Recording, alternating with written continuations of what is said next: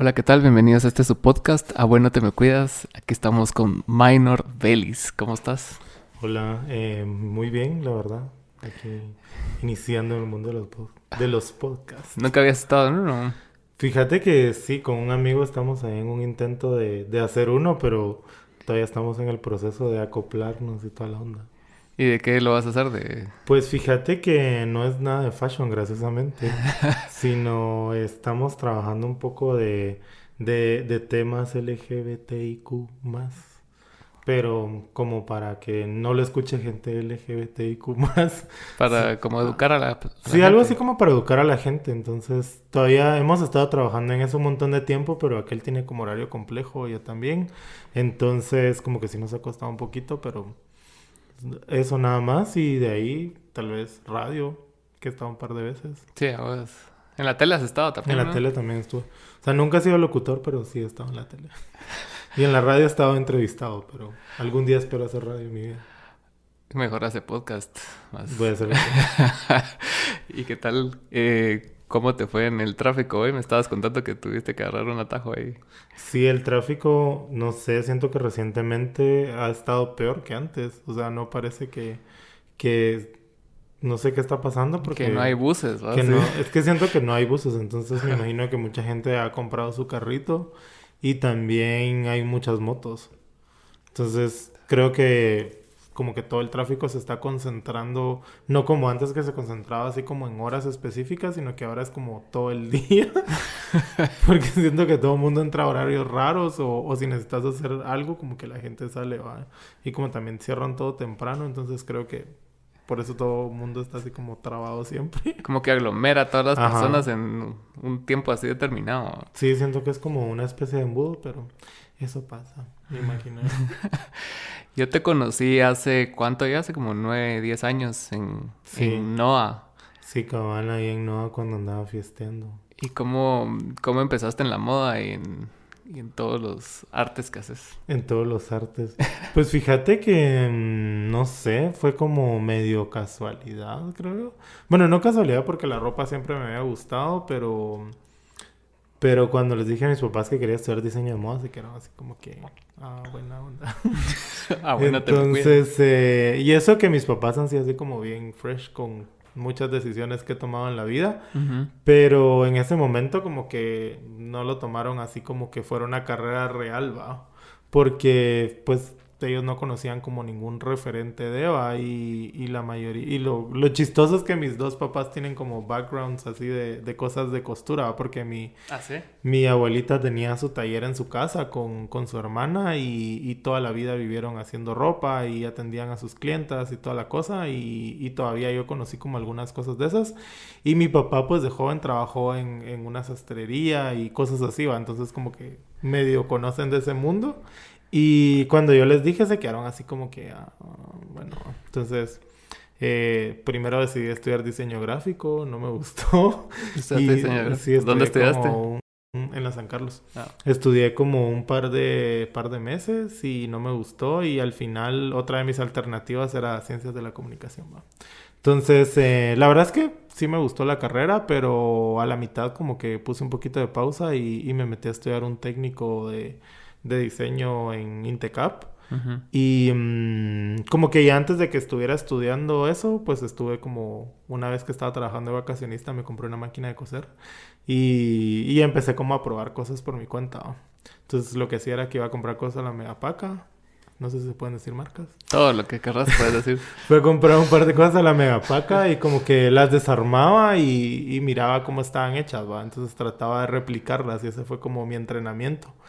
Y de ahí como que empecé como a hacer así tote bags y... ¿Cuántos em- años tenías en ese entonces? Como 19, 20, por ahí. Y en esa época, ¿qué tal estaba la industria? de- Pues en ese momento siento que no conocía como mucho de la industria de moda, ¿va? Ajá. Y siento que, que no había como un gremio ni nada de eso, sino que cada quien estaba trabajando por su cuenta. Yo creo que sí habían diseñadores, pero como que la Mara trabajaba en sus talleres en sus casas y, y le vendían como que a cierto grupo de gente.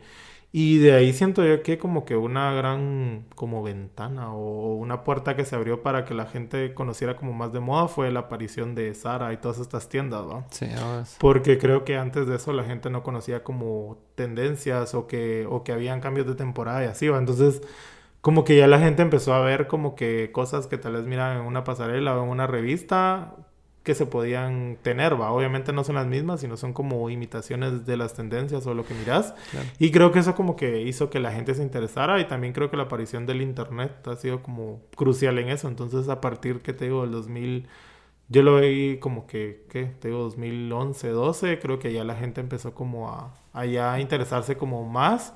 Y obviamente siento que ahorita hay una, más que una industria, tal vez hay como una escena. O sea, siempre igual decís industria, pero todavía siento que faltan un montón de cosas. No se ha terminado de desarrollar como tal. No se ha terminado de desarrollar porque siento que la gente todavía lo ve como, como que es un hobby, pero realmente sí es una profesión que requiere como un montón de, de conocimientos en un montón de cosas.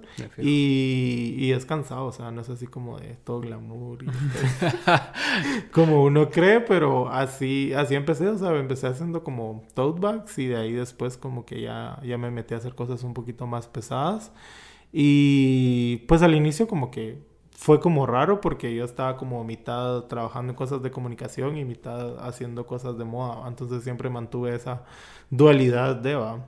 Entonces, pero trabajaba en medios, pero escribía de moda. Entonces estaba así como... Sí, pues estabas así como en medio de Como las en medio de las dos cosas, pero creo que al final ambas cosas me sirvieron un montón porque creo que pues todo este rollo de la comunicación me metió como mucho el rollo de investigar y así, entonces eso me, me ha ayudado mucho a cosas de diseño. ¿va? Sí, porque incluso tuviste un blog, ¿no? O sea, que hablabas de fashion y hacías tus como segmentos de la megapaca y todo eso, ¿no? Sí, tuve un blog eh, cuando empezaron como que a, a proliferar los blogs y antes de que existiera la palabra influencer y todo eso, sí tuve un blog.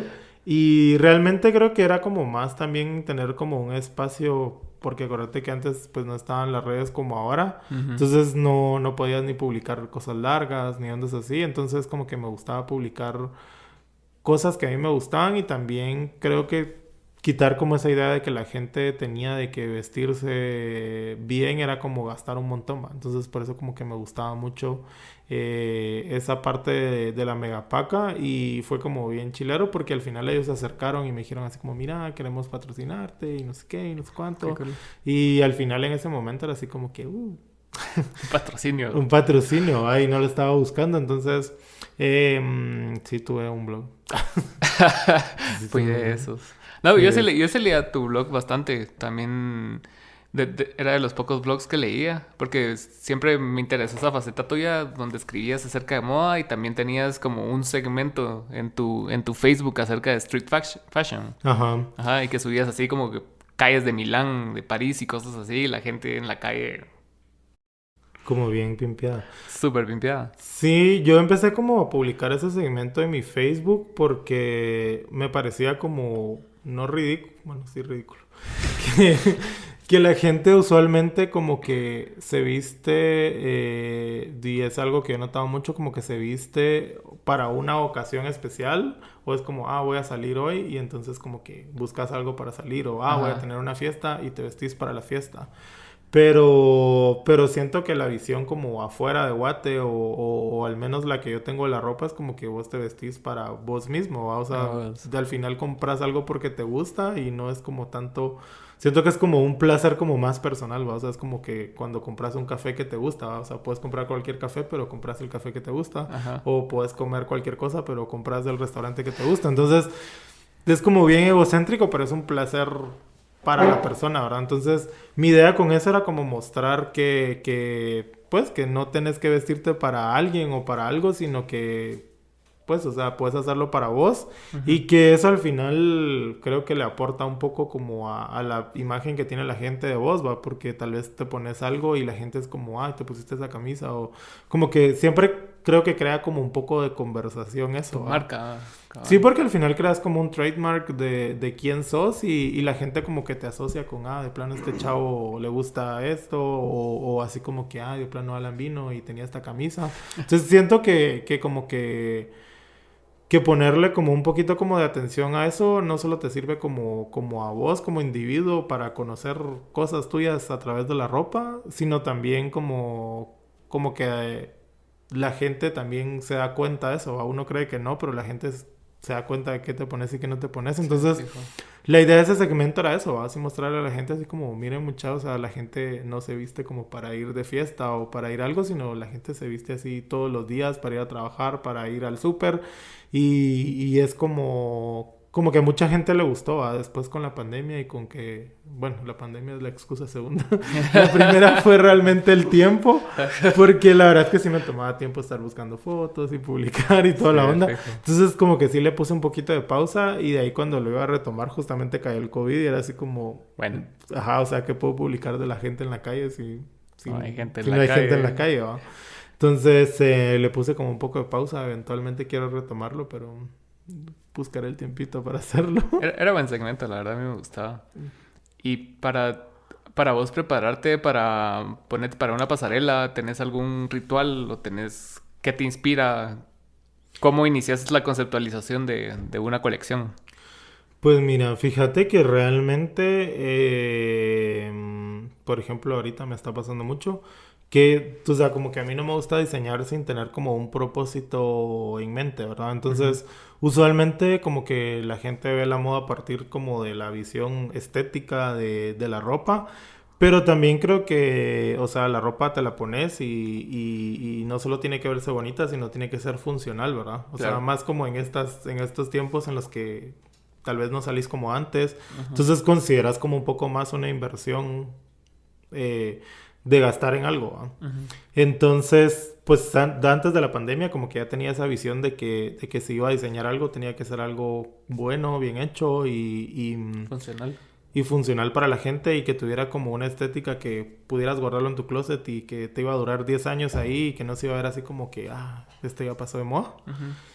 Y mm, usualmente como que cuando empiezo a trabajar con algún concepto, hay dos vertientes, ¿va? O puede ser algo que me llame la atención y que empiece a investigar al respecto de y, me guste y, sienta que, hace clic o match con lo que con lo que tal vez estoy pasando o viviendo en ese momento. ¿Cómo qué, por ejemplo? No sé, por ejemplo, eh, hace, ¿qué te digo? Unos años hice una colección inspirada en, en Sor Juan Inés de la Cruz y llegué a ser Juan Inés de la Cruz, ya había leído un par de cosas de ella, pero como que apareció la serie en Netflix, dirías vos, ah, como todo en la vida. Y la empecé a ver, primero la empecé a ver como que porque me gustó en el trailer como que la ropa que tenían los personajes, ¿verdad? Y de ahí después eh, como que ya me atrapó la trama porque al final no era como ella como escritora, sino era ella como persona, ¿verdad? Entonces llegué a un punto en el que había un montón de situaciones en las que yo dije así como, esto pasaba en el siglo XVI y estamos en el 2018 y la situación sigue igual en muchos asuntos, ¿verdad? Entonces me pareció como interesante hacer el ejercicio de, de, de como agarrar a estos personajes que habían estado en la vida de ella y decir, bueno, ¿qué hubieran usado ellos si vivieran en este siglo, ¿verdad? Entonces, como que a partir de ahí, como que empecé a, a planear la idea y todo esto surgió porque justamente eh, estaba como esta idea de, de esta ley, la 5272, de protección de la familia y no sé qué más pendejadas.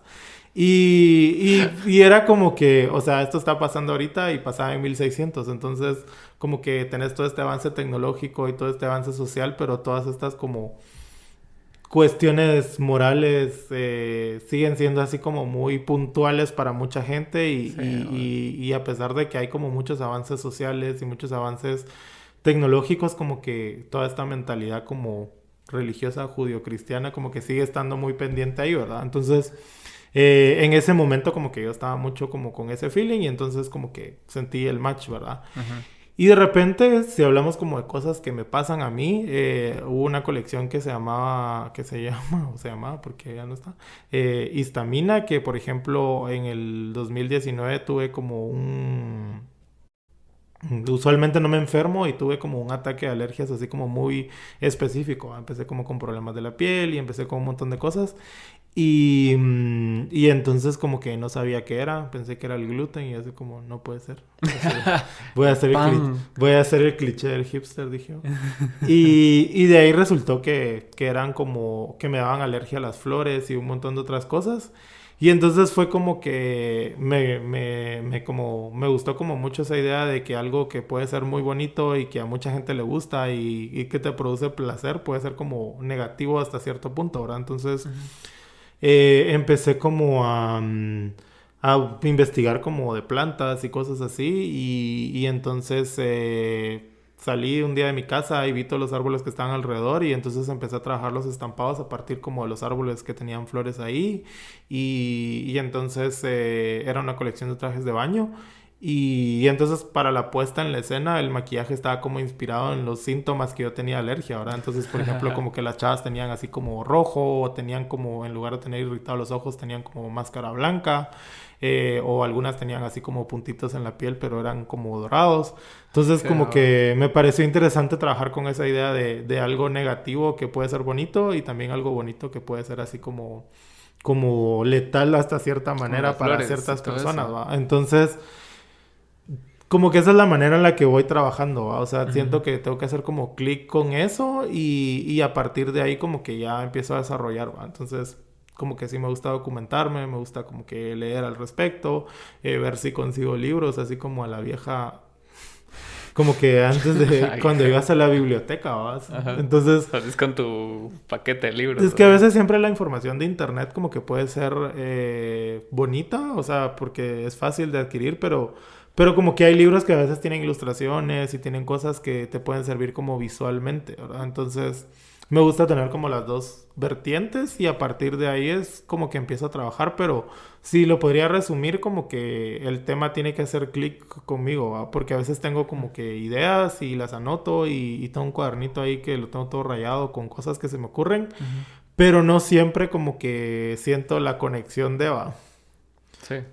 Entonces, como que más o menos así es el proceso de trabajo de, de una colección. No, pero sí me, me, suena bastante porque también ponete para escribir canciones, o sea, te puede servir una frase y partir de esa frase, o no solo es como estados de ánimo o sentimientos ni cosas así, sino que a veces estás leyendo algo y puta, te resuena una frase, yo lo que hago es venir, agarrarla y la apunto, y la dejo ahí. Después, con el tiempo, es así como que la encuentro y digo, puta, ¿qué tal le hago? Ya ni me acuerdo si fui yo quien la escribió o si solo la agarré un lugar y, y, a veces desarrollo ideas a través de esa frase.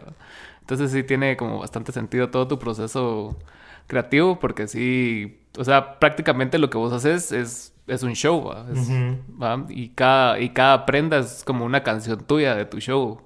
Entonces, y, y mi pregunta es, ¿cómo haces, no, no vos, sino que ponete, ¿quién determina como el los niveles del show, ponete. O sea, hay, hay críticos aquí en Guatemala o, cómo es que, que, recibís vos el feedback. Pues fíjate que, mira, antes, bueno, antes porque ahorita ya no hay como tantos medios especializados al respecto, porque antes del COVID ya había como una crisis de... Eh, Creo que en general como que hay un grupo muy específico de gente que está involucrada en, ¿va? y, creo que ese es como tu primer feedback, ¿verdad? O sea, la gente que está involucrada en todos estos temas de diseño, que trabaja en marketing, que trabaja en, no sé, en imágenes de marca o que diseña o, y todo eso. Entonces creo que es como tu primer feedback porque como que es gente que entiende cómo trabajas vos eso. Entonces te sirve porque al final eh, decís, bueno, la gente que trabaja en eso entiende y, cree que está bien. Y de ahí, por ejemplo, creo que el segundo filtro podría ser eh, la gente que, que, tal vez eh, no compra la marca, pero te sigue en redes y te ve. y, y, creo que también esa respuesta es muy como sincera, porque hay gente que, que, por ejemplo, a mí hay marcas que me gustan mucho de fuera, pero no las puedo pagar, pero pero la sigo y me gusta su discurso y, me identifico con él, ¿verdad? Entonces, creo que ese feedback también de la gente que no te compra, pero, pero está al pendiente, también te sirve porque ves que, que, posiblemente hay como cierta identificación con el trabajo que está realizando, tal vez no a nivel económico, pero sí a un nivel como más psicológico, por así decirlo. Y creo que tu tercer feedback puede ser como ya la gente que, que, que ha sido tu cliente y te compra las piezas y, y, que, y que te dice así como, ay, mira, quiero esta, o, o, o, tal vez no la vio en el desfile, pero si tú se la enseñas como que la, le gusta, ¿va? Entonces ese sería como el tercero. Y el cuarto, que siento que para mí es como muy importante, es como ya cuando la gente tiene la prenda en su casa y ya la usa y ya la lava y, y ya convive con ella y que te diga, ah, mire, me encantó porque no se destiñe o porque está bien hecho esto o porque el zipper está bien. Entonces son como detalles que, que tal vez eh, para mucha gente como que pasan desapercibidas porque piensan como más en la parte creativa. Pero al menos para mí sí es como importante que una prenda se mire como bien afuera y adentro, ¿va? O sea, siento que pues si estás pagando por una pieza como de diseñador que es un poquito como más cara que lo que puedes comprar en una tienda, sea algo que, que, que, que lo sientas bien, ¿verdad? Entonces creo que, que, ese feedback de la gente que te compra es bien importante porque a veces esta gente no es gente mediática ni es gente de, de, de que esté directamente involucrada con la moda, pero le gustan este tipo de productos. Entonces ese es como el feedback más importante, ¿va? La gente que al final eh, se quedó con la prenda porque ya, ya tenés como como una realidad de cómo la prenda funciona en la persona y, y cómo esta prenda forma parte de la vida de la persona, ¿verdad? Y, y, por ejemplo, ahorita no estoy en tienda, pero cuando estás como en una tienda, también tenés como el feedback de, de cómo reacciona la gente cuando está ahí y, la, y ve la prenda y se la prueba y todo eso, porque no estás tú y, y tal vez la gente no sabe quién sos, pero le gusta lo que haces, va. Entonces, uh -huh. como que también tenés que. Ajá, o sea, como que tal vez le preguntas a la vendedora o a la persona de la tienda, como, ah, mire cómo le ha ido, o miras también como, como que se ha, ha, vendido más como de las colecciones y que no tanto. Entonces también eso te ayuda a tomar decisiones después como de, ah, bueno, voy a hacer más vestidos y menos pantalones o más faldas y, uh -huh. y menos blusas. Entonces también como que vas armando tus, tu parte como un poquito más de negocios, ¿va? Uh -huh. Pero realmente cuando uno está como en cosas creativas, esa parte de negocios es un poco compleja. Sí, ¿verdad? porque sí, te, te, enfocas mucho en el arte y no tanto Ajá. en la utilidad, digamos.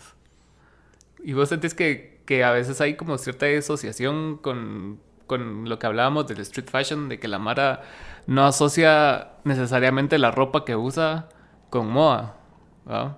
Porque hay, hay en la película esa de Meryl Streep, que, que, habla del suéter azul, uh -huh. y que la otra chava dice, no, yo uso lo que quiera y que no sé qué, y lo compró en Gap, y según ella eso no es fashion, pero esa mierda vino de una colección de hace dos años en Milán, y que realmente no, vos no sabes realmente el origen de las cosas que usado. Entonces, ¿crees que si se tuviera más noción del origen, vos crees que se le daría más importancia?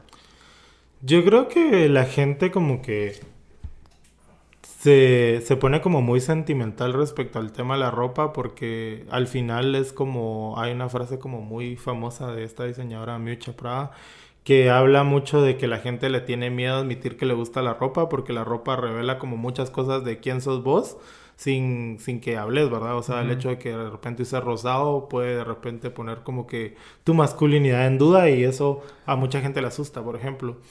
Y también porque la gente tiende a asociar, ella misma lo decía, que la gente tiende a asociar la moda con las mujeres, ¿va? Y entonces la sociedad mm. como que, como dice, bueno, este es un interés de mujeres, entonces como que no es relevante o, o es superfluo, ¿va?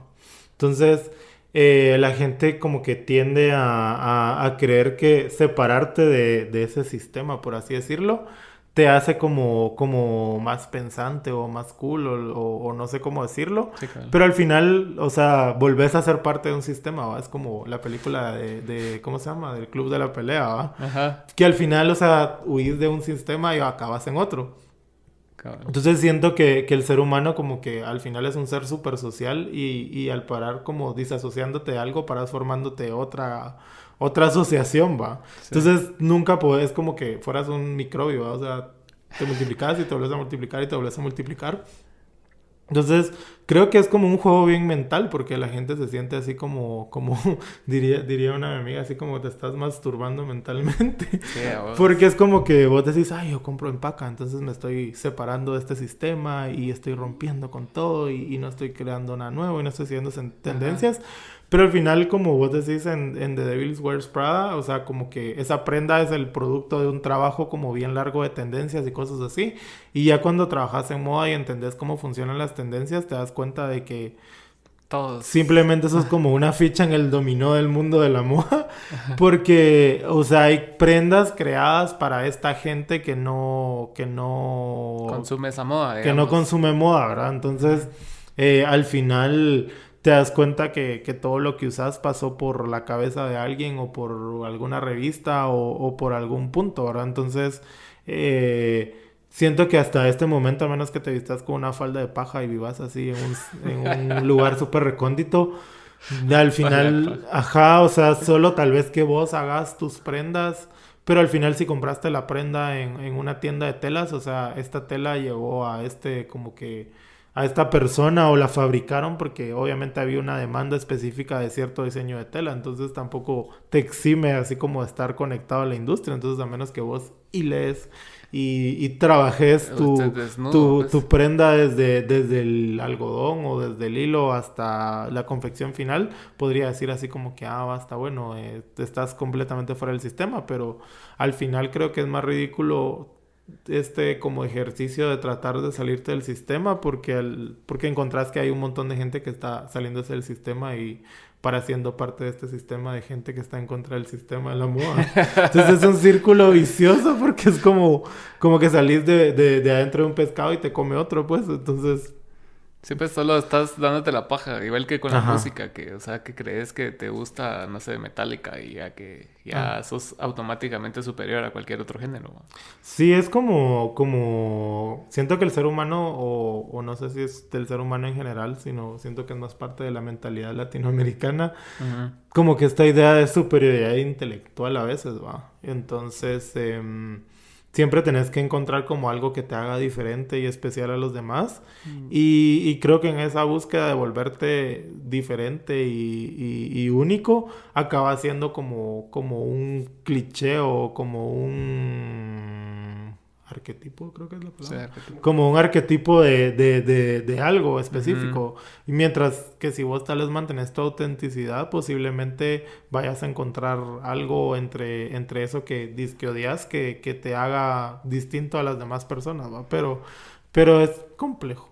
es que sí, el internet siento que viene a romper con muchas de esas barreras también, ¿no? Porque antes te creías especial y después lo, lo ves replicado en miles de millones de personas. Entonces pues decís, puta, así, ¿no? Sí, te sentís así como que sos una hormiga más. ¿eh? Solo estás en diferente hormiguero, pero o sea, sos igual que un chingo más que vos, ¿no?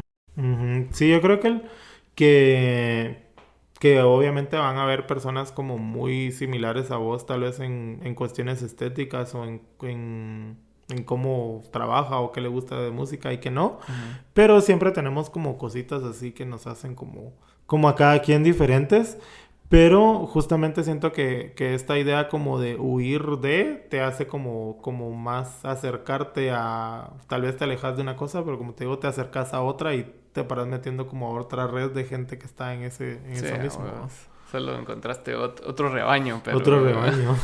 es como cuando te agarra así como la vida fit y así como que, ay, sí. Entonces como que, o, te metes a Herbalife y entonces empiezas así como... como que te, te, llevan de una pirámide a otra. Pues qué, qué duro ese negocio, Sí, qué complicado, la verdad. ¿Alguna vez te han invitado a eso? Si tuvieron quetzal por cada vez que me han invitado a un negocio de pirámide. Pero así directamente a vos, o sea, te invitaron a comer y todo el rollo. Sí, fíjate que una vez eh, una persona a la que conocí me, me, dijo así como, mira, te invito a mi casa, que no sé qué, y vamos a cenar. Y, y yo realmente en ese momento como que confié en la persona porque pues teníamos una amistad. Y cuando llegué así como que a la casa y, y al proyector así en el comedor y toda la onda. y yo así como... El gran timo ahí, El gran timo y yo así como como, mano, mira, me voy a ir. Esa fue una vez. Y la otra vez, eh, cabal, estaba como chavito, pues estaba como buscando trabajo y así. y, y, me había, y como que no sé en qué momento paró mí se ven a algún lugar y me dijeron, mire, venga, queremos entrevistarlo, que no sé qué. Y yo en ese momento quería como un trabajo de part-time porque estaba estudiando. Y, entonces me dijeron, mire, que, que, aquí le vamos a dar trabajo de, de medio tiempo, tenemos una plaza disponible y que no sé qué. Y era como una editorial, ¿va? Entonces dije, yo de plano, no sé, tal vez me van a poner a, a transcribir textos o, o, algo así, ¿va? Porque dije, oh, es como lo que, lo que esperas cuando estás en tus primeros años de la U. Que así resulta que era como estos lugares donde venden enciclopedias, ¿va? Entonces, el trabajo que me estaban ofreciendo era vender enciclopedias de medio tiempo. Y así hay como un montón de, de, cosas así que me han invitado así como para pertenecer. Ah, también la, la, más divertida fue una vez que me ofrecieron comprar acciones en un banco árabe. y entonces te daban como, como un lingote de oro así como de plástico. Y entonces al invitar a 10 personas más, te daban, te daban como un, un lingote real, ¿verdad? No. Pero digo así como, o sea, ¿qué demonios? ¿Por qué? Van a estar los árabes invirtiendo en el tercer mundo, ¿verdad? Y de ahí la otra fue una, que esa cadena aparentemente hasta se volvió ilegal en México, eh, era una onda de, de, la flor de la prosperidad. Entonces como que en este momento eres no sé qué flor. Y entonces tenías que dar como 100 pesos a la persona que te invitó. Y entonces de ahí eh, vos tenías que, que, que dárselos y entonces de ahí tenías que invitar a otra persona a, tres personas o dos personas más. Entonces esas personas te tenían que, te tenían que, le tenían que dar otra vez a la persona que te invitó, no sé cuánto. Y entonces cuando ya esas personas invitaran a otras, entonces ya te tocaba el dinero a vos. La entonces ya, ya empezabas vos una nueva flor, ¿va? Y en México hasta, hasta pusieron advertencias y toda la onda. Y en la pandemia me mandaron como 50 mil mensajes de esos. Y, y no sé, o sea, siento que la gente anda en, tiempos de crisis anda buscando soluciones mágicas para la vida. Yo creo que siempre porque a mí una vez un no, no era cuate, era conocido más que nada. Y pues compañero de país. Ajá, compañero de país. y pues nunca habíamos hablado así personalmente, solo en shows y cosas así como, ¿qué onda, qué onda? Y, y una vez me sorprendió porque me habló, así como, ¿qué onda, cómo estás? No sé qué, mira, un día juntémonos a comer yo, va, démosle, va. Y fuimos ahí a, a Pradera. No, no llevaba nada, iba así inofensivo. Entonces pedimos comida y todo, empezamos a hablar. Y de la nada me empezó a tirar el rollo, así de, de que sí, de que él estaba haciendo música, pero aparte tenía otro negocio. Y empieza a decirte así ya todo, todo el rollo, de que es como que el doctor Wong. que, lo descubrió y que es el número uno del mundo y vos así como que puta, yo nunca he escuchado al Dr. Wong, y, y, empieza a explicar así la pirámide y de que al principio, mira, solo tenés que invertir así como 200 pesos y después ya puedes generar hasta 10 mil pesos y vos así como que lo miras y como que... Mm, no, no, estás generando eso, amigo. no me estás invitando a mi comida, amigo, tampoco.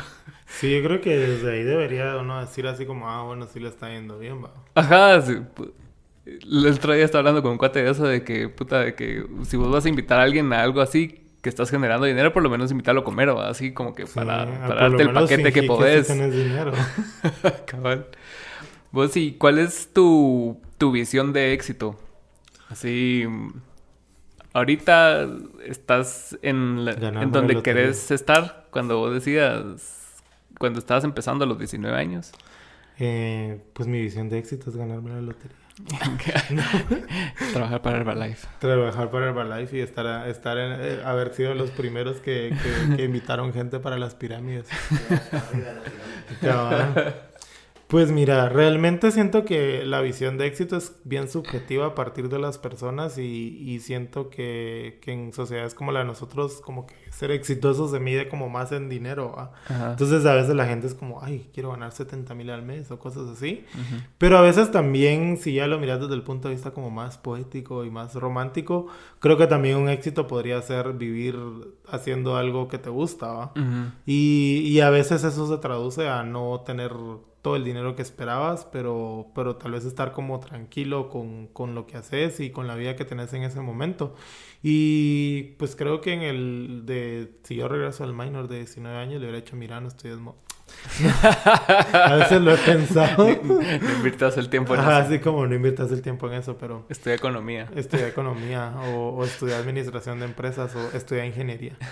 Pero de ahí me recuerdo que no era bueno para la matemática y se me pasa. A pesar de que en diseño de modas usas un montón de matemática.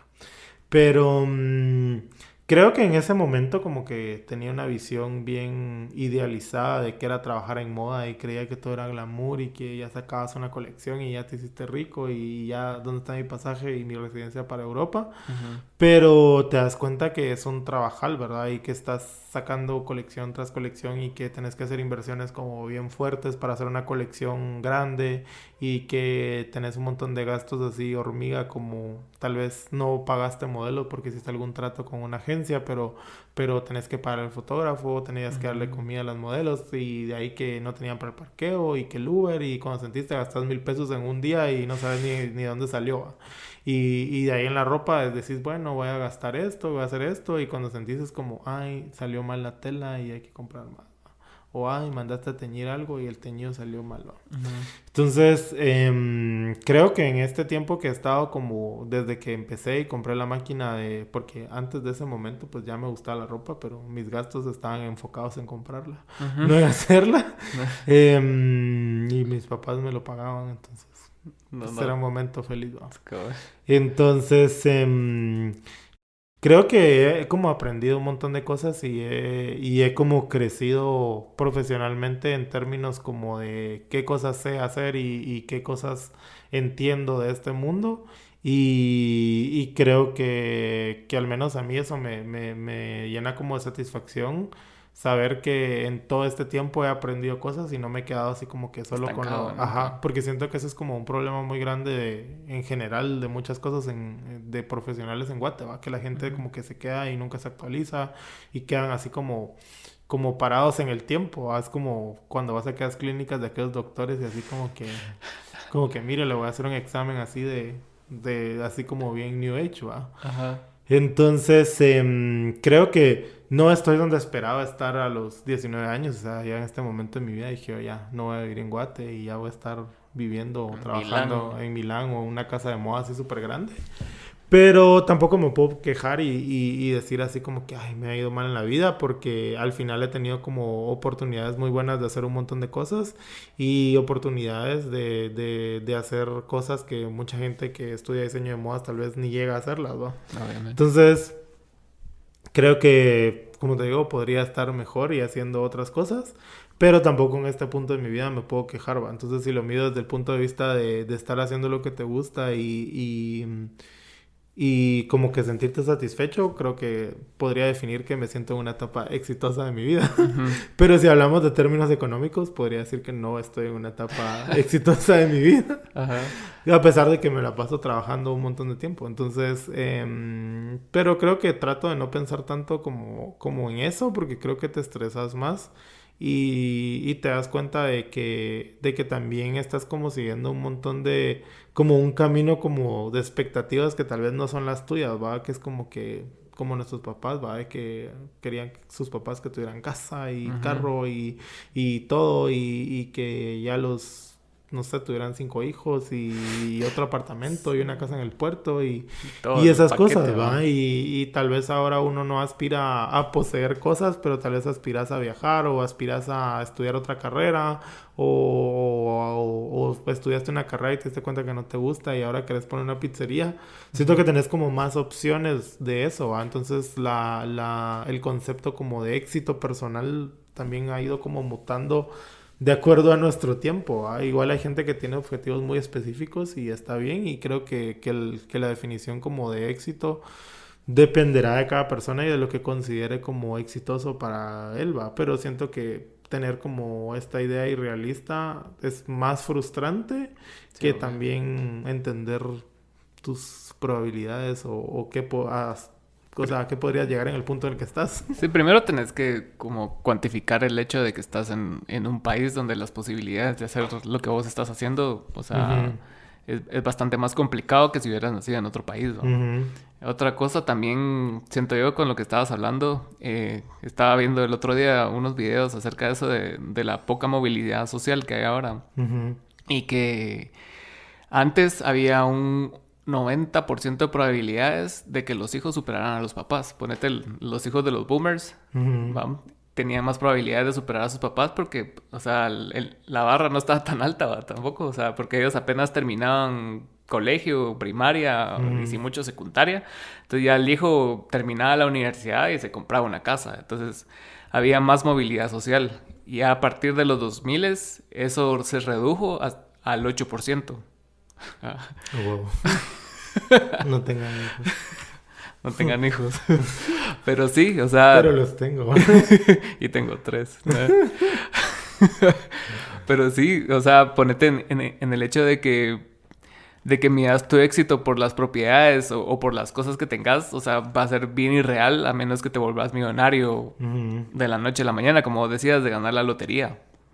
Entonces, en, este tipo de artes, yo creo que el, nivel de éxito debe medirse de acuerdo a, términos reales de, tu entorno. No quiere decir que puta mañana te llamen de, de París y te vayas y órale a todos, ¿va? Pero sí es, sí es bastante importante como el estar reciclando las metas y todo el rollo para, para no terminar frustrado, pues, porque a los 18 también tenés una visión bien irreal del mundo porque te mantienen tus papás. Entonces, para vos todo es posible porque no te has dado Salís seis días a la semana y, y sobrevivís. y te levantas fresco todos los días. Y ahora vas a comer el domingo y es como, ay, ¿cómo llego a fin de mes? sí, es duro y y da risa, pero sí, o sea, tenés que ser como bien realista, si no vas a vivir una vida así de frustración entera, pues. Sí, yo creo que también el hecho de que todas nuestras economías estén complejas no nos ayuda, porque antes que nuestros papás con 500 pesos ya habían comprado un terreno y, y, uno ahora es así como que uno ve un apartamento y así como, ay, ingresos mínimos de 20 mil y uno así como... ¿Y cuánto super haces con 500 pesos? Ajá, entonces es como, ¿cómo demonios voy a pagar una casa de 20 mil al mes? O sea, o cómo voy a dar un enganche de 20 mil al mes si tal vez mi sueldo ni llega a eso. Entonces es como como bien complejo porque no creo que vamos a ser la generación que no va a dejar herencia de nada más que closets y zapatos. Sí, a ver, sí. Y post de Instagram. ajá, y post de Instagram. que los vendan como NFT tus, tus descendientes. Si es que tienes... eso es triste, la verdad. ya me deprimí. se, se, fue bien densa la conversación. Y vos eh, en, en este tu trayecto de, de diseñador, te has te has encontrado como que comparándote con Mara? O sea, ya, sea de tu entorno o algo así. Fíjate que sí, obviamente. ¿O hiciste pases con eso hace rato? No, es paja. lo que pasa es que uno siempre se va a comparar con la gente, o sea, es bien difícil como disasociar esa parte humana de, de, querer compararte y, y, a veces sí tenés que hacer un poco las paces con, con, eso porque también te genera un estrés emocional como bien grande, ¿va? Y, y de repente miras esta Mara que, que vos decís así como como son medio herederos y, y que la familia le, le, está metiendo un montón de pisto a sus trabajos y a sus marcas. Y, y, decís así como que no tienen tal vez el talento creativo ni, ni nada. Pues. nada especial. Ajá, o sea, no, no están haciendo nada especial y te quedas así como, o sea, si yo tuviera esos recursos podría hacer esto y esto y esto. Entonces, esa como que creo que es como lo, con lo que muchos se topa cabal en el diseño, que, que es así como que a la esta Mara tiene este presupuesto, o sea, tiene el presupuesto y no tiene el gusto, y hay Mara que tiene el gusto y no tiene el presupuesto. Y también te topas con, con que hay muchas personas como, como que su trabajo es un poco, no sé, voy a buscar una palabra que no suene fea. Como que su trabajo deja mucho que desear en términos como de calidad de confección y todo esto. Y, y, estéticamente tal vez se ve bonito, pero no está bien hecho. Y que, y que, y que haya como, como, como que mucho apoyo para esto cuando no está como bien hecho. Pues. Entonces es un poco frustrante porque decís así como que hay gente que está haciendo cosas con mucha calidad y no tiene como el eco que tiene esta gente. Entonces creo que no te puedes o sea, es difícil dejar de pensar y de comparar tu trabajo con otros, pero también creo que eso te puede motivar de cierta manera como a mejorar cosas para, para que tu trabajo empiece a destacar. Y también creo que te puede ayudar como a no ver el trabajo de, de, otra gente porque te das cuenta de que, de que no todos vienen del mismo contexto y no todos conocen a las mismas personas y, y empezás como también a separar, va. Y, y, te pones a ver que, que, justamente mucha gente que se volvió importante en la moda o en cualquier disciplina creativa, justamente... Lo logró o se hizo famosa por, por no seguir reglas y por no seguir ciertos estándares o por no, por no seguir el camino que alguien más había marcado, ¿verdad? Entonces, creo que tenés que ponerte más en ese plan que en el plan de vivir comparándote porque perdés el tiempo en compararte y en ver cómo logras algo que tal vez no es lo que vos querés, pero crees que vos lo querés porque lo miras en otra persona. Entonces, Creo que, mm, que sí es difícil de dejar de hacerlo, pero creo que lo mejor es empezar a, a, concentrarse en lo... O sea, creo que cuando uno está ocupado en sus cosas no tiene tiempo para ver lo que están haciendo los demás. Pero si vos estás demasiado pendiente de los demás, perdes el tiempo de trabajar tus cosas y hacer algo como bueno. No puedes desarrollar nada bien. Porque estás como que pendiente, ¿va? Y, y, es como feo porque dices, ay, no, voy a comprar las mismas telas, ¿va? Y te las miras y es como, ah, cuesta 80 pesos la yarda, Entonces ya te lo, te lo, te lo repensas y, y te das cuenta que que esas comparaciones y estos ejercicios así de, de esta persona tiene esto y yo no, te, te, hunden como más y no, no ayudan como que, que tu creatividad como que funcione bien porque estás o sea, ocupando tu energía y tu creatividad pensando cómo puedes ser esa persona o, o cómo puedes alcanzar lo que está haciendo esa persona, ¿verdad? Entonces tal vez esta persona tiene un presupuesto de 50 mil pesos para una colección y tal vez vos tenés 3000 quetzales, ¿va? Entonces, creo que, que mm, deberías de concentrar más en, bueno, necesitas hacer lucir esos 3000 quetzales como 80000. Que, que si te la comparas, tal vez esos 3000 se van a ver como 3000 o como menos. Sí, cabal. Sí, es, es bien importante eso de, de, con pocos recursos hacer algo que se vea bien y, y, que, y que no la palabra tal vez no sea competir, pero al final sí, porque es una industria, entonces, y que compita a nivel de lo que las personas están viendo, porque, o sea, estás vos, tu colección, versus lo que las personas están viendo en Instagram, lo que las personas están viendo en Netflix, lo que las personas están viendo en todos lados, lo que hablábamos con el mono, Hablaba con el, cantante Filoxera, que, o sea, que la música no solo compite con música, sino que compite contra todo el entretenimiento, entonces, ¿qué tiene de especial tu colección para que yo no lea este libro, para que yo no tome este café, para que yo puta, pase 30 horas viendo un streamer en Twitch? Entonces, eh, es un, es un panorama que, que si lo pensás así, tal vez parezca desolador, pero también te puede representar una, una oportunidad para tu creatividad. Porque hasta ahora has hecho buen trabajo con las colecciones que has presentado y y parte de eso y se ha demostrado con las ventas que has tenido, pues, porque siempre, siempre hay público para lo que vos has hecho, pues, ¿va? Sí, yo creo que justamente como decís eso, siempre diría la frase de las, de las viejitas de siempre hay un roto para un descosido. Pero siempre va a haber gente que le guste lo que haces y, y, tal vez en el momento no, a mí me pasó con una colección que en el momento no se vendió nada, yo así, no sé, fracaso, voy a tirar todo y ya no quiero saber nada y, te encerras ahí tres días a llorar. Pero de ahí después pasó que con el tiempo la gente empezó a preguntarme por las cosas y empezó y, y se acabó todo. Entonces creo que no puedes medir como, como el éxito de algo en un tiempo como muy corto, pero el problema es que como vivimos en una era en la que todo lo tenés a un dedazo de distancia. Y aparte la inversión que hiciste. Ajá, crees que la vida, todo en la vida es así, pero no, no siempre pasa lo mismo. Y, y también te recordás que el diseño es como más lento. Entonces, tal vez tu retorno no va a ser tan rápido como esperabas, pero va a suceder. Es como que vas plantando semillitas y eventualmente ahí va a crecer toda la onda. También eh, has mencionado muchas palabras ahí claves que me llaman la atención. ¿Qué? pues, pero eh, con en, referencia a tu estado de ánimo, así, como ansiedad, depresión, tristeza, todo, todo ese tipo de cosas. Entonces, como que, como me diste, como me diste la, la ventana a preguntarte acerca de eso, o sea, padeces de ese tipo de cosas, vas a terapia, ¿cómo es tu Pues fíjate que... Forma que, de lidiar con eso. Que creo que, mm, que, en todas estas como actividades creativas estás como poniendo muy... Estás, siento que abrís como la puerta a, que la gente conozca mucho qué hay dentro de vos, ¿va? y, y, a veces me imagino que con la música es muy similar.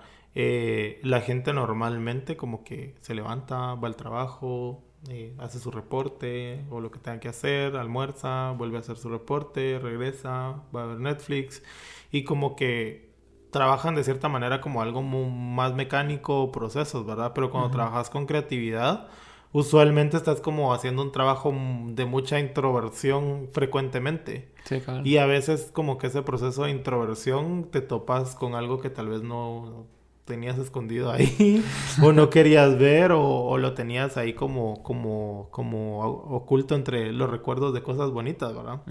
Entonces, em, como que sí es un proceso, o sea, sí llega un punto en que a veces topas y, y es como desgastante porque la gente cree que la creatividad es como de, ay, ya vi un perro, saquemos 50 cosas inspiradas en el perro. Pero, pero como que llega a ser un poco desgastante y es un poco cansado y, y entonces como que a, mí, por ejemplo, lo que me genera ansiedad es cuando tengo como un bloqueo creativo, o sea, cuando tengo una idea y, no, la, no la puedo desarrollar o como que llego a mi límite de, de, de, bueno, esto no lo puedo hacer de esta manera, ¿cómo lo voy a hacer? O, o cómo lo soluciono, o tengo este presupuesto y quiero hacer esto, entonces como que ahí entró como en mucha frustración, va. Y, y, entonces como que, o sea, yo siento que cualquier persona que trabaje en diseño o en moda te lo va a decir que, que es un mundo que se mueve súper rápido y tenés que estar, o sea, tenés que hacer muchas cosas a la vez. Y entonces sí te llega a generar un poquito como de ansiedad, ¿verdad? Entonces... Eh, sí, eventualmente a veces sí, sí voy como a terapia para tratar como esos temas, porque pues creo que es necesario, o sea, así como vas al dentista o como vas al, no sé, cuando te enfermas al doctor o, vas al salón para que te arreglen la chajacea que te diste en el pelo porque no querías pagar los 50 pesos del corte. Creo que, que así mismo también necesitas como que tu, tu shineadita en la mente, ¿va? Y a veces la gente como que se pone en el plan de, ay, no, hombre, no, no es necesario y no sé qué.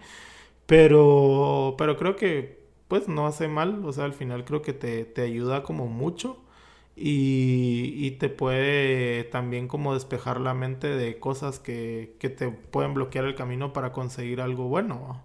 Entonces sí, sí creo que la moda y, la, y cualquier disciplina creativa mm, como que tiene esa parte como, como que te genera mucha ansiedad porque justamente estás como te digo en ese viaje constante de presionarte y hacer algo mejor que lo que habías hecho anteriormente. Entonces, en el momento tal vez no lo es. Y a mí me pasa mucho que cuando estoy trabajando en una colección estoy así como en el rush. Y cuando termina la colección, así como que... Toda la depresión ahí. Pues no es tanto la depresión, sino es como que, como que, bueno, necesito un descanso para procesarlo y para ya, ya sentarme y verlo y todo eso. Entonces como que, como que tal vez el día siguiente de la colección es como, ay, quiero dormir todo el día. O sea, no depresión, sino como de, de, de bueno, ya se cerré este ciclo. Porque creo que también la gente no, no lo ve así como que a veces cada proceso creativo es como el cierre de algo o, es como muy puntual en una parte como de tu vida y, y, como que lo plasmaste en eso y, y, entonces como que dices, bueno, ya cerró, ya estoy feliz, ya, ya pasó. Y a veces no, sino te quedas como con las ganas como de más, de, de seguirle como dando a ese tema. Entonces, eh, yo sí considero que sí, sí, sí es necesario como, como que... Mm, cuidar tu mentecita, porque al final es de donde viene todo. De donde vienen tus ideas. De, de donde vienen tus ideas y, y, y, también como, como ser consciente de que, de que a veces como que uno mismo es su peor juez, dirías. Y a veces hay cosas que la gente no se da cuenta y que uno está ahí como, ay, hay tres hilos sueltos. Y uno los ve así como de aquí a tres kilómetros y la gente ni cuenta se daba. Entonces, eh, yo creo que a veces hay que bajarle como que dos rayitas al volumen del estrés, pero, pero a veces cuesta, porque al final es como, es tu nombre que está en tu marca, entonces es así como que... Sí te exigís bastante en ese sentido. entonces como que sí te exigís mucho y, y a veces como que sí, sí desgasta, como que a ejer creo que es peor cuando, o sea, como que si vos tenés un jefe así como tirano, decís como que, bueno, pela, me voy, zafo, pero cuando uno mismo es el que se está auto ejerciendo esa presión, creo que es peor porque como que tenés como una disociación tuya, ¿va? Tu, tu persona que está como trabajando. Tu yo puteador y tu yo creativo. Y tu yo creativo, entonces también es como, como cansado eso de, de vos autoejercerse como, como esa parte que vos no quisieras recibir en otro lado.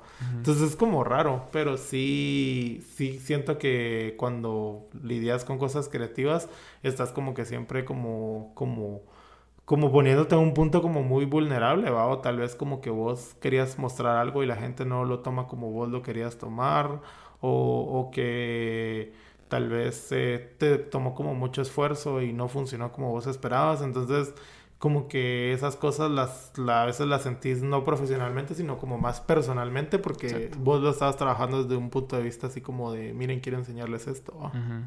Entonces es como, como de, vayan al psicólogo, amigos. sí, es, es, un balance bien, bien cabrón eso de estar a...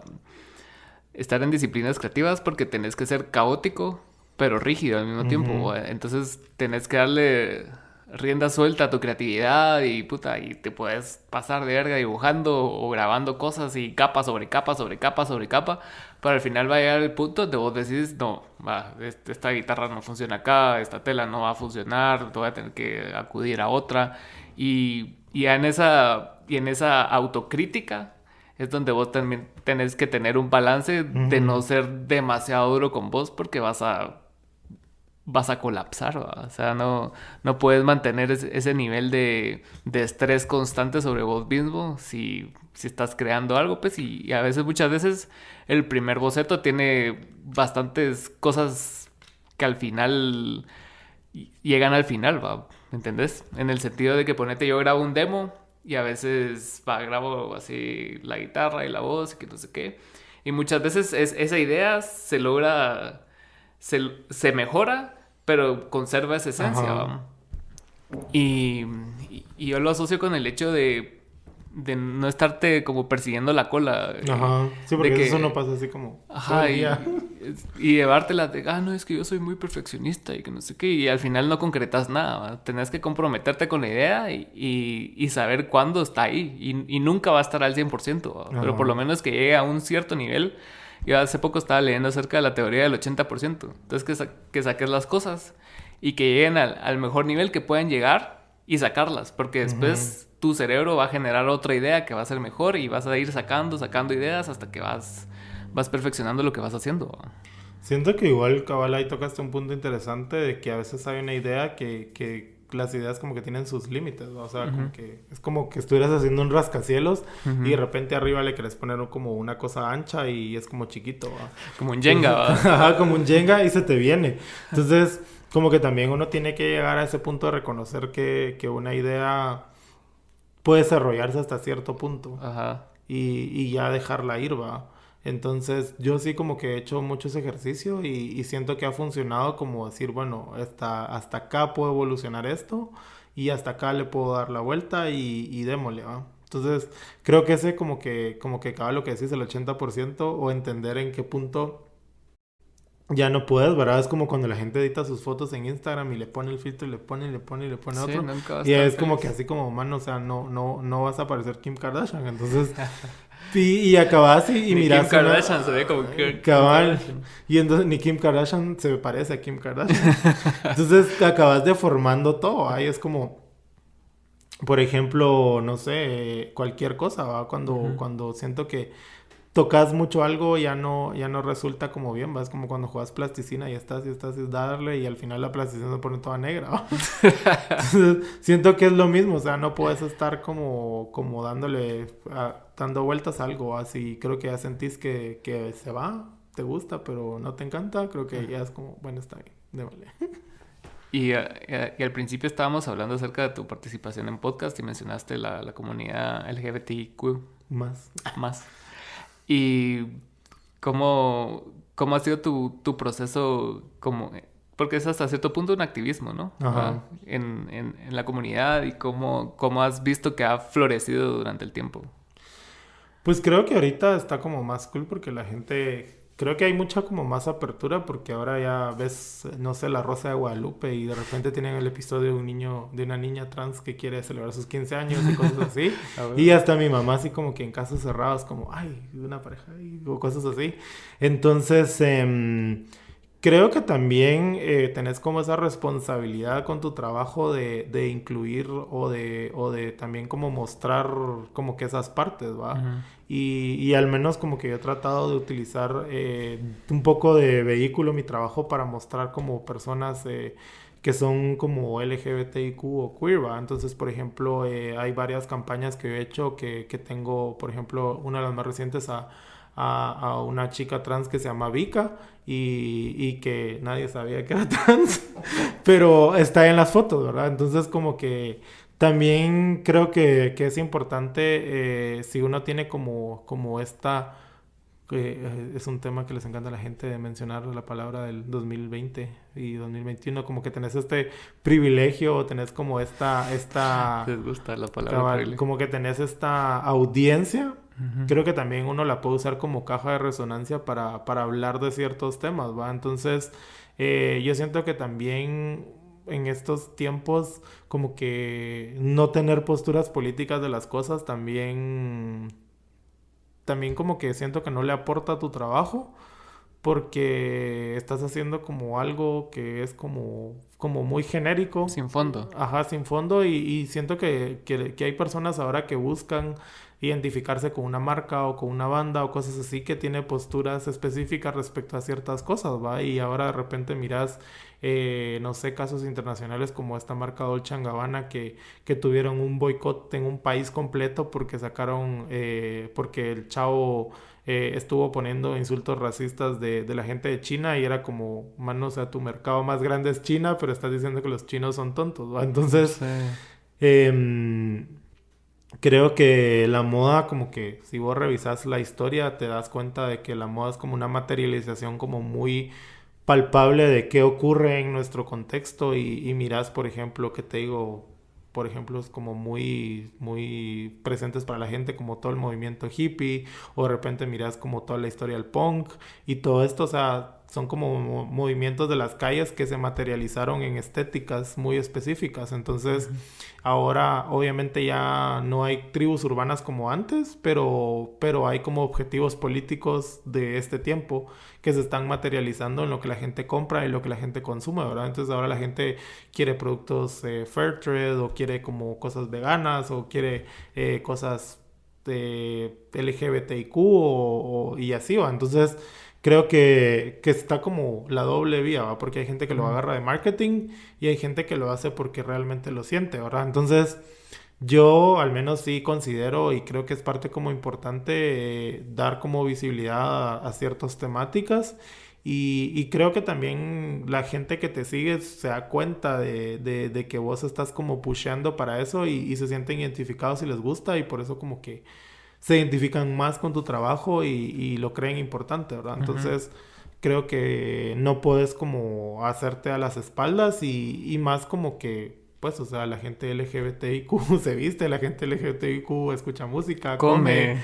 Entonces, no puedes como, como que solo seguir la corriente de, de, de, todas estas señoras conservadoras de, ay, no, voy a tener una marca política o voy a tener unas redes que sean así como neutras. O sea, no, no puedes estar en eso. Y creo que sí, la moda de Guatemala se ha abierto como mucho eso al respecto y, creo que que si vos puedes como utilizar tu trabajo como un vehículo para educar a la gente o para, para dar visibilidad a, personas o a, o, a, trabajo a, gente, o sea, está bien pues, o sea, sí, porque por ejemplo tenés mucha gente que a veces es muy talentosa y por, por tener como, como una opción sexual específica a veces no tiene el, chance de, de, trabajar en eso, entonces creo que hay mucha gente súper creativa que, que, que, tal vez vos le puede servir de catapulta para algo. Sí, cabal. ¿Y a vos te, te representó algún reto el, el pertenecer a, a, la comunidad? ¿O, ¿O, nunca fue como...? Como algo... Fíjate que realmente, mm, gracias al universo, diría, nunca he tenido como ningún problema laboral respecto a eso, porque creo que todos los lugares donde he trabajado son como muy abiertos en eso, y creo que también las industrias creativas es como de los beneficios que tienen. Pero, por ejemplo, tal vez nunca llegué a trabajar en ciertos lugares, pero como que en entrevistas de trabajo de repente te preguntan cosas así como de, mire, ¿y se va a casar? O, ¿En serio? Ajá, o sea, hace, hace poco publiqué un, un, hilo en mi Twitter de eso, de, de, de, una tienda por departamentos que no voy a mencionar su nombre. eh, estaban buscando a alguien para hace muchos años yo trabajé haciendo mercado visual de tiendas, va a usar vitrinas y estas ondas y, y justamente eh, yo trabajaba como para una marca que vendía en esta tienda, ¿va? entonces yo me encargaba de toda Centroamérica y justamente yo dejé de trabajar para esta marca y abrieron una plaza ahí y pues dije, oh, está bien pagada y, y, sé hacer esto, entonces dije, oh, voy a probar. Y me hicieron el examen y así como, mire, y no se piensa casar o, cuántos hijos quiere tener y, no sé qué, y así como... Como, era relevante para el puesto. esto es relevante para el puesto, pero dije yo cuando no podía ser como más awkward el asunto o más incómodo, fue así como, miren, necesitamos que haga un test, que no sé qué, entonces yo dije, me van a pasar las pruebas psicométricas, ¿no? Cuando fui, me sentaron como una test computadora. De heterosexualidad. No, bueno, era un, era un test de moralidad. Y yo así como. Y yo así como, es en serio, así, ¿dónde sale la cámara escondida o una cosa así?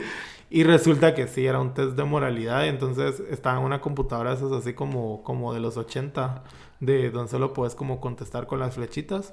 Y, y, te aparecía literal la pregunta en la pantalla y era así como ¿Creen Dios? como no, no así como usted qué piensa las minifaldas son sensuales son inapropiadas deberían ser más largas. Y aparte eran como preguntas como respuestas bien abiertas. Entonces como que cualquier respuesta que hagas podía ser como mal interpretada y yo dije, van a hacer 10 preguntas. Literal estuve una hora y media contestando preguntas con tiempo y habían preguntas desde el largo de las faldas hasta qué pensaba de las drogas, qué pensaba de, de una pareja besándose en público heterosexual, qué pensaba de, del aborto y un montón de cosas así. Y dije así como realmente por qué es relevante esto para un trabajo en el que tenés que colocar ropa y tenés que hacer que una tienda se vea bien y que la gente compre lo que está en la tienda. O sea, me pareció como súper irrelevante y, y al menos esa ha sido como una de las experiencias como más incómodas en entrevistas o, o, cosas como que tal vez vas a trabajar en algo creativo y es como, mire, no puede tener piercings, o mire, no puede tener aretes, o no puede tener eh, piercings, es lo mismo, no puede tener tatuajes. es que estaba pensando, estaba pensando en tatuajes. Eh, no puede tener tatuajes y, y, es como, o sea, esperas que alguien que vaya a hacer algo creativo en tu empresa no tenga un tatuaje o no tenga el pelo de colores o, o, piercing, ¿no? Algo, ajá, o, o, se vista como de colores más tradicionales. Pero de ahí, de, de, de, como que saliendo de eso, realmente como que no, no he tenido como problemas con, porque creo que mucha gente de la que trabaja obviamente pertenece a la comunidad y hay gente que no, pero el hecho también como de, de, de educar con tu marca o con tu trabajo también ayuda a que la gente abra un poquito como la cabeza y la mente a eso, ahí y he tenido como la experiencia de, de, de, algunas personas que es como, ay, mire, yo no sabía de tal cosa y, y, y en su Instagram vi que usted publicó esto ah, o publicó esta historia y leí del tema. Entonces, creo que han habido más buenas experiencias que malas experiencias y, y pues sé que hay mucha gente que ha vivido muchas más negativas que positivas. Entonces, me siento como, como afortunado de que no han sido más, más negativas que, que positivas. La verdad sí es una un reto ser diferente aquí, o sea, sea como sea tu, tu, forma de ser diferente, siempre va a ser mal visto, ya sea como vos decís, por tatuajes, por aretes, por, por sexualidad, por orientación, por lo que sea, siempre va a ser un reto y una dificultad agregada, porque a veces vos sentís que, que, el, que el país es como tu entorno y después te das cuenta que no. ¿Te acuerdas cuando pusieron la bandera en el MP? Y, el drama del universo. Ajá, y, y, vos crees que como tu círculo próximo no es así, vos crees que el resto de personas es así y, la gran mayoría no es así, ¿va? Sí, es como, como bien triste a veces a, a, eso y de repente te metes a esas publicaciones de Facebook y miras así tu tía comentando. Ah. Tu tía. y uno así como, ay, no puede ser. O miras de repente tal vez como en este círculo como open-minded y cosas así y te das cuenta que a veces esta gente como que no es como que tenga una postura política de, sino solo está ahí porque qué cool, pero tiene como estas ideas súper retrógradas y ondas así. Entonces sí, a veces sí es frustrante y, esa parte como de, del contexto en el que vivís, que no es como muy eh, friendly con todas estas diferencias en general, también te, sí te deprime y sí te desgasta un poco porque sentís como que estás sembrando en, en el desierto, o sea que, que, tal vez el esfuerzo que estás haciendo llega a, una, a un 0.000 no sé cuánto por ciento de gente, ¿va? Y, y, te entristece porque decís así como que a la o sea, así como... Se duro. Ajá, o sea, no, no va a funcionar, va. Y, y, ves muchos casos de gente que se acaba yendo afuera, o, o por ejemplo, todos estos casos de gente a la que golpean, o, o que, le, o que los han echado a sus condominios, y, y realmente no tenés como una, una cosa legal que, que te proteja de un montón de cosas, ¿verdad? Y, y vas de cosas tan ridículas como decir, no sé, em, tu contacto de emergencia, ¿va? Y, vos pones como, como a otro hombre que no es tu familia y la gente se queda así como, como ¿por qué, va? Su primo. Ajá, su primo, o, o, o, qué ondas, o, o cosas como que te dan tu carnet del IRTRA, por ejemplo, y, y, es como, ah, se lo puede ir con su esposa, sus hijos, sus papás, y, y, y es como, o sea, si vos tenés una pareja no heterosexual, como que ¿para qué estoy pagando esto? o, o, o, por ejemplo, tenés, no sé, leaks o cosas así, ¿va? Y, y, te vas como a aspectos legales más específicos. Y yo conocí un caso de una pareja que, que, que los dos como construyeron un, un, negocio y tenían como que, como que bastantes bienes inmuebles y, y lograron como tener una vida bastante prolífica económicamente y resulta que, que, todos los bienes estaban como que al nombre de las dos personas, pero cuando eh, uno de los murió por un accidente, la familia del chavo que, que ni siquiera lo, lo, le hablaba ni nada, resultó apoderándose de todos los bienes. Entonces como que la, la, pareja de este chavo quedó como desamparado legalmente porque no tenía una manera de comprobar que la, que, que la otra mitad también le pertenecía porque era un negocio de ambos porque eran pareja, ¿va? Sí, cabal. Entonces creo que después te das cuenta de que no es como solo un asunto de, de, de, un capricho, así como porque la gente lo ve como que, ay, pues tienen todos los derechos que tiene todo el mundo, pero, pero, te das cuenta de, de, de, cosas así chiquitas en la vida real que, que, que te afectan y que no tenés como, como una manera de de comprobarlo. Y he conocido y he sabido de casos, por ejemplo, de, de, parejas, de chavas que a alguna le ha pasado algo y van al hospital y, y, no tienen contacto con la familia, pero la otra persona no puede entrar porque no es su familia directa. Y, y todo este tipo de situaciones que pueden pasar. Que, que, que, son emergencias que en las que una pareja no puede como, como involucrarse porque no es familia de Eva, o sea, a los ojos del Estado. Entonces, eh, es como bien complejo eso y decís así como que a la madre. o sea, no tenés como, como ese respaldo en muchas situaciones y, y, como que la gente de repente hace mecanismos como crear sociedades, sociedades de comercio, por ejemplo, para, para tener bienes como pareja no heterosexual. Al menos es el caso que he visto en un montón de, de personas. Pero te preguntas así como por qué demonios hacer, hacer todo este proceso legal, ¿verdad? Y, la gente lo ve así como que, ay, ¿para qué quieren casarse? O ay, ¿para qué quieren tener esto? Pero te das cuenta de que, o sea, vos pagas impuestos, te das cuenta un montón de pisto de la SAT y, y si facturas pagas el doble, los odios SAT. y si facturas... el logo de la SAT.